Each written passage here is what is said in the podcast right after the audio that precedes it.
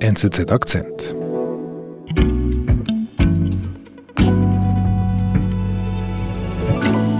אנשים שואלים אותי איך רוכשים ביטחון עצמי. ביטחון עצמי זה המוצר Andrea, הכי wen, נחשב wen hören wir da? בעולם. Das ist Chaim Walder. Er ist Starpädagoge, er ist ein sehr berühmter Kinderbuchautor, ein Kolumnist aus Israel. Äh, äh, Und wir hören ihn hier, wie er eben im Jahr 2020 sein neues, ein neues Kinderbuch vorstellt, das er gerade publiziert hat. Er spricht über Selbstwertgefühl, wie wichtig das ist, eben auch für die Kinder, dass sie genug Selbstwertgefühl haben.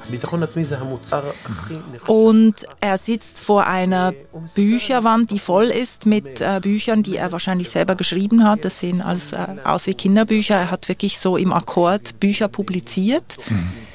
Er trägt eine Kippa, einen Bart, er gehört also zu den Religiösen in Israel. Er ist ein Mitglied der ultraorthodoxen Gemeinde.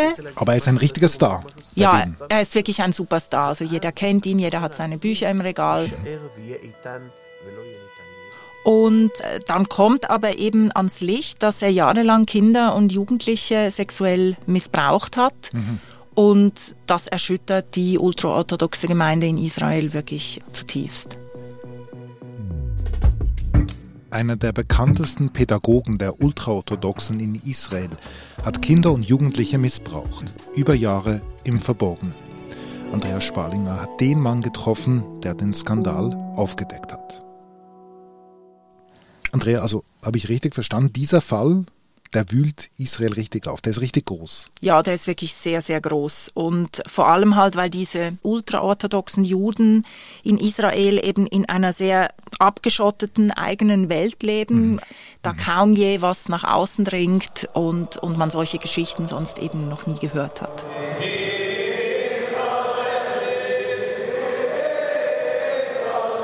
Was ist denn die, die ultraorthodoxe Gemeinde? Die leben eben abgeschottet von, vom Rest der israelischen Gesellschaft in eigenen Vierteln. Sie haben ihre eigenen Schulen, ihre eigenen Medien, ihre eigenen Synagogen natürlich auch. Die Männer oft arbeiten nicht, also die studieren den ganzen Tag die Tora mit langen schwarzen Locken, Bärten, zum Teil Hüten. Die Frauen tragen im Normalfall eine Perücke. Also so eine, eine sehr abgeschottete, sehr spezielle Gemeinde.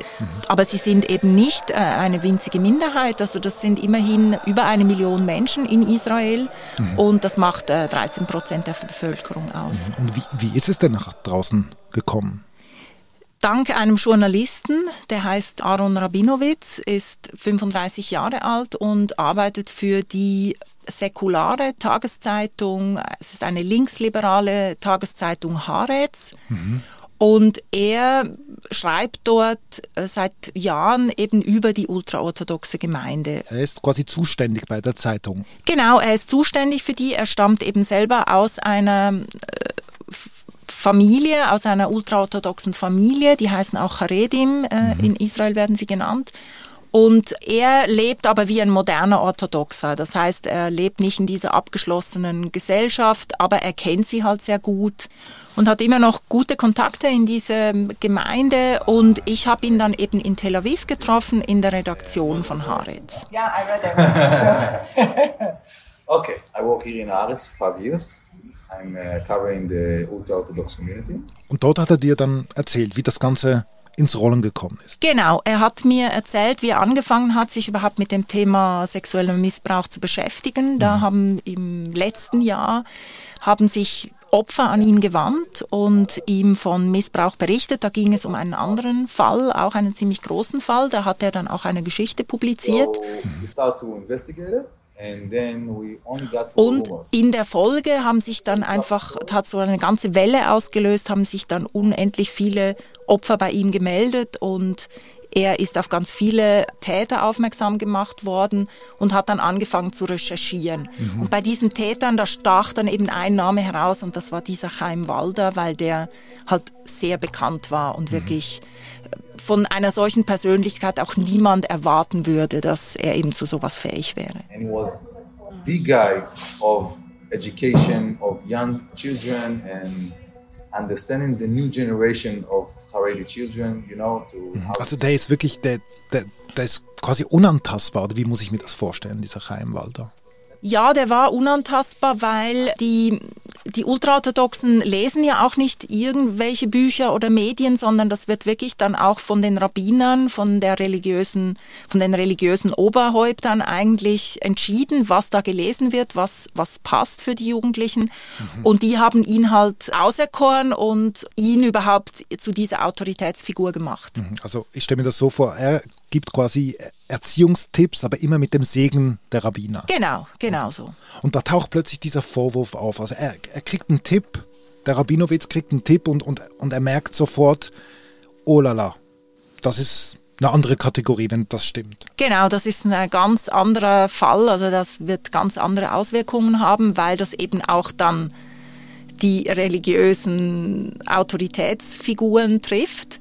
Er fängt an zu recherchieren, er kann damit natürlich nicht einfach so raus, er fängt dann an zu recherchieren, mhm. trifft Opfer und geht in Schulen, trifft Eltern. Mhm.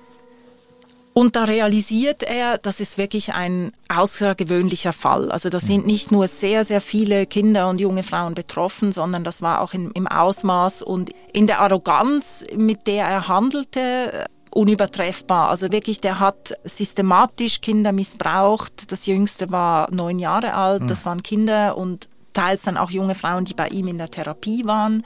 Mhm. Er hielt sich wirklich für unantastbar, hat das über Jahre hinweg gewisse Opfer missbraucht, hat die während der Therapie missbraucht, dann aber auch Kinder teilweise in Hotelzimmer gebracht mhm. und dort mit ihnen Sex gehabt.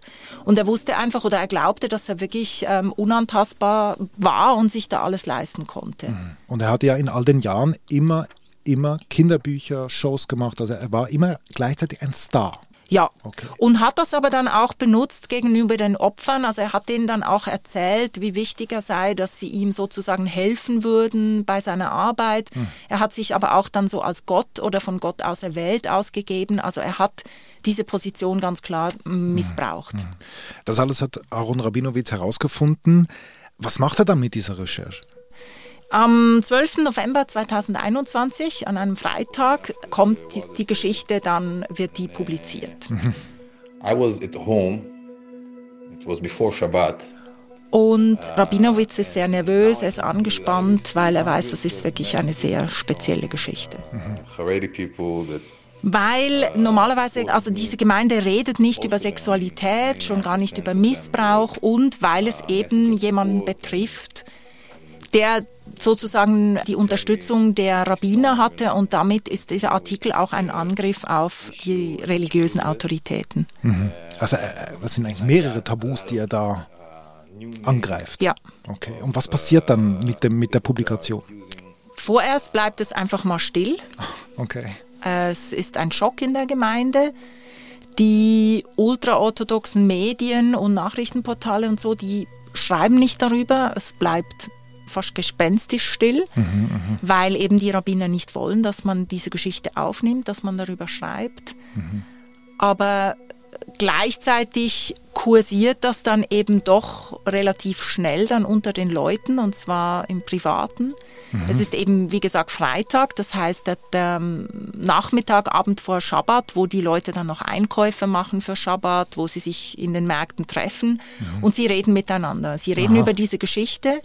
Gleichzeitig die Jungen tauschen sich auch auf WhatsApp-Gruppen oder auf den sozialen Medien aus. Also man muss sagen, vielleicht dass das äh, Internet bei den Ultraorthodoxen eigentlich offiziell verboten ist, dass es aber eben sehr viele Junge gibt, die sich nicht mehr an dieses Verbot halten mhm. und sich auch dort austauschen und eben über solche Geschichten dann jetzt reden. Mhm. Also das Moment. heißt, das verbreitet sich. Es verbreitet sich rasant in der Gemeinde überall. Und erst ist das dann so wie ein Schock. Also die meisten ähm, glauben das auch nicht, als sie es das erste Mal hören. Die denken, ähm, ja, es kann gar nicht sein, jemand wie Chaim Walder. Mhm. Und innerhalb eines Tages gibt dann die Stimmung so wirklich von Unglauben in Empörung, mhm. weil mhm. die Leute merken, die Geschichte stimmt, der Rabinowitz hat nicht gelogen, weil es gibt einfach zu viele Opfer und damit auch viele Leute, die Opfer kennen und man fängt an, eben nicht öffentlich, aber unter sich zu sprechen und man realisiert, dass diese Geschichte stimmt. Mhm. Wir sind gleich zurück. Schon gehört? Die Republik gibt es jetzt auch komplett vorgelesen. Wir recherchieren Hintergründe und erklären Zusammenhänge für einen klaren Kopf und kluge Entscheidungen. Hören Sie rein in den vorgelesenen Podcast der Republik. Überall, wo es Podcasts gibt.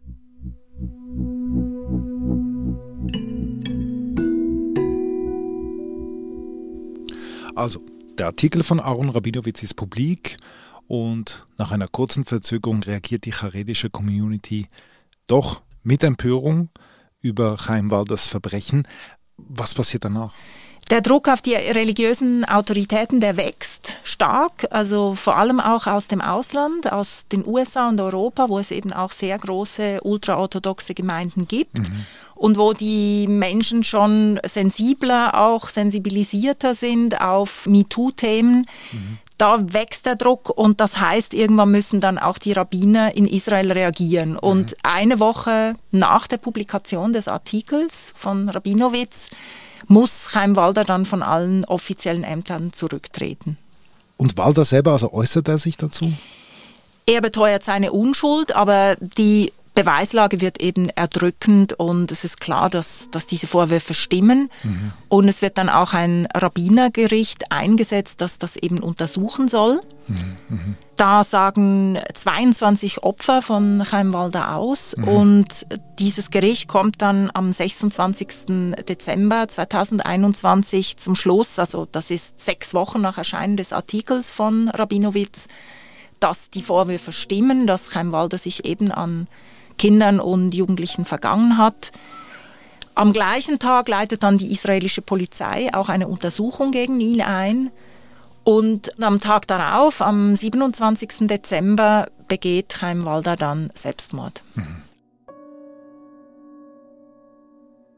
Aber bei aller Tragik, ich meine, Rabinowitz hat doch mit seinem Artikel MeToo bei den Ultraorthodoxen in Israel, hat er doch etwas bewegt, oder?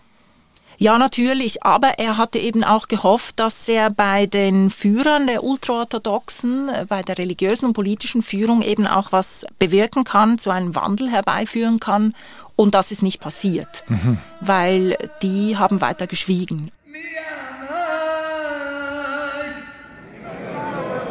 Und das sah man dann vor allem auch sehr gut an der Beerdigung von Heimwalder. Mhm wo dieser dann, obwohl er ein Selbstmörder und Kinderschänder war, wo der dann so mit allen Ehren beerdigt wurde, Lob gepriesen wurde, die ganzen Verbrechen wurden nicht einmal genannt. Mhm. Sowohl der Bürgermeister als auch der Rabbiner, der da sprach, ist nicht darauf eingegangen. Sie haben im Gegenteil dann sogar Rabinowitz des Mordes beschuldigt oh. und haben ihn sozusagen beschuldigt, dass er mit übler Nachrede den Heimwalder in den Selbstmord getrieben habe. Mhm. Was macht das mit ihm, mit, mit Rabinowitz selber, wenn er plötzlich zum Täter wird?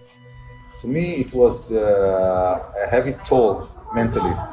Er ist schwer verletzt, er ist total schockiert, das trifft ihn sehr. Also er wird auch dann von verschiedener Seite beschimpft, bedroht. Very, very er hat mir erzählt, dass er Depressionen gehabt hab, hätte und dass er dann wirklich angefangen hat, an seinem Glauben auch zu zweifeln. I believe in God, so I got a hard question for him. How can you allow so much evil in the world? Dass für ihn wirklich also eine sehr sehr schwierige Zeit gewesen sei. Mhm. It was like a confusing. What is true? What is lie? What is good and what is bad? Aber verstehe ich das richtig? Also wir haben hier einen riesigen MeToo-Fall bei den Ultraorthodoxen in Israel und gar nichts tut sich da. Nein, das kann man natürlich nicht sagen. Also die Führung hat nicht reagiert. Da muss man sagen, bis heute haben die nicht reagiert. Das hat sich jetzt an der offiziellen Position nichts geändert, aber an der Basis bei den Leuten hat sich schon sehr, sehr viel getan. Mhm. Also die wollen einfach nicht mehr, dass, dass man das alles totschweigt, die wollen, dass man über solche Fälle redet, die wollen eben auch, dass ihre Kinder sicher sind. Und die fangen an, da auch wirklich zu demonstrieren. Es gibt riesige Aktionen.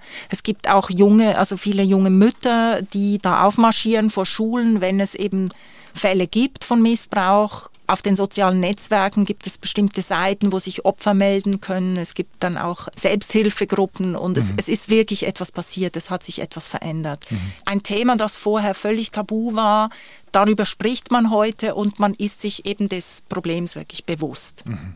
Aaron Rabinowitz, äh, dieser moderne, orthodoxe, ehemalige Charedi, wie geht er jetzt damit um? Now I can see that I receive hundreds of messages from Haredi people that supported me. Er ist natürlich einerseits stolz, dass er so viel bewegen hat können mit seiner Geschichte. Mhm. Er hat da wirklich was erreicht. Es haben ihm viele Opfer gedankt, dass er sich da eben dieses Themas angenommen hat. Es haben ihn junge Leute auch wie ein Held gefeiert. And I got a lot of new names Andererseits kann er auch nicht ruhen lassen, sagt er, weil er eben auch gemerkt hat während der Recherche und während dieser Geschichte, auch den Nachfolgen, dass das Problem eben sehr groß ist, dass es riesig ist in der ultraorthodoxen Gemeinde. Mhm. Er sagt, es gibt noch sehr viele andere Fälle, die aufzudecken sind und die man aufdecken muss. You can hear my voice, the, the tension. Aaron Rabinowitz ist nicht mehr so der unbeschwerte junge Reporter. Er ist wirklich nachdenklich geworden. Und, und dieses Jahr hat bei Aaron Rabinowitz natürlich Spuren hinterlassen. This uh, story, uh, you know, yeah, it was intense.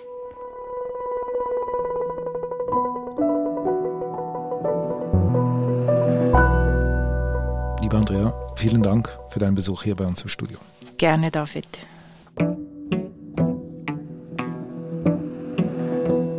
Das war unser Akzent. Produzentin dieser Folge ist Marlen Oehler. Ich bin David Vogel. Bis bald.